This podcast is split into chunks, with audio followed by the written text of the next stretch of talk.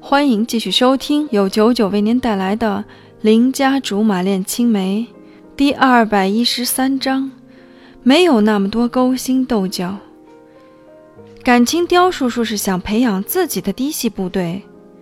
高招，高招！我忙问：“风贤知道这些吗？”刁叔叔开怀大笑：“哈哈哈！换做你，要是知道老板打什么算盘，还能安分做事儿？那自然是要造反的。”是呀，刁叔叔若有所思。怕的是我还没怎么着，他就已经惦记上了别的。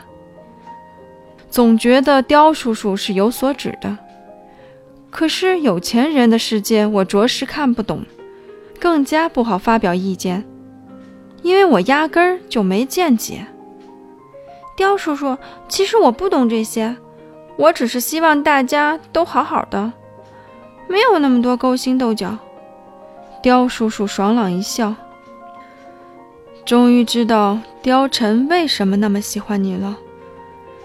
你身上总有些现实人没有的单纯，总能把所有不堪的事情想得十分美好。如果可以的话，你一直保持现在这样也不错。就是怕你们嫌我幼稚，这哪里是幼稚？在复杂的在复杂的世界里保持平静的心。也是一种勇敢。刁叔叔略有感触。很多人自以为做一件事情很成熟，甚至有莫名的成就感，可其实错了很久才觉悟，却不敢逃脱出来，那才是幼稚。我继续摇头，表示还是不懂。刁叔叔也没有解释。似乎也不想我知道的太透彻。我们静默了一会儿，刁叔叔才说：“你这次的方案真的不错，加油！相信你很快就能独当一面了。”说着说着，远处过来一个娉婷的倩影，光听口音都知道是曹杰。他摇晃到刁叔叔身边，温柔地说：“老板。”一帮人都还等着您切蛋糕呢。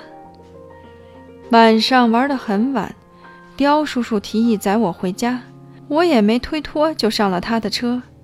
其实是不想让貂蝉再单独跑一趟，这个点儿上我一个人打车回家，他会很不放心，势必要过来接我。可他白天那么忙，晚上哪里能让他跑来跑去？也管不了同事们说什么，反正嘴长在他们身上。除非我拿针给他们都缝起来，不然真的没把握他们不嚼舌根。第二天一早，又上楼帮风贤跑腿。其实这要感谢风贤。如果刁叔叔真的有意让我顶替风贤的话，现在多跟别的部门走动走动，对我以后的工作只会有好处。于是我也就不觉得有多麻烦委屈了，反而干劲十足。可是凡事都有两面性，否极就一定会泰来。路过刁叔叔门外的时候，正好撞见曹杰从里面出来，眼眶红红的，因为好奇特地站着看了看。曹杰似乎想解释，云淡风轻地说。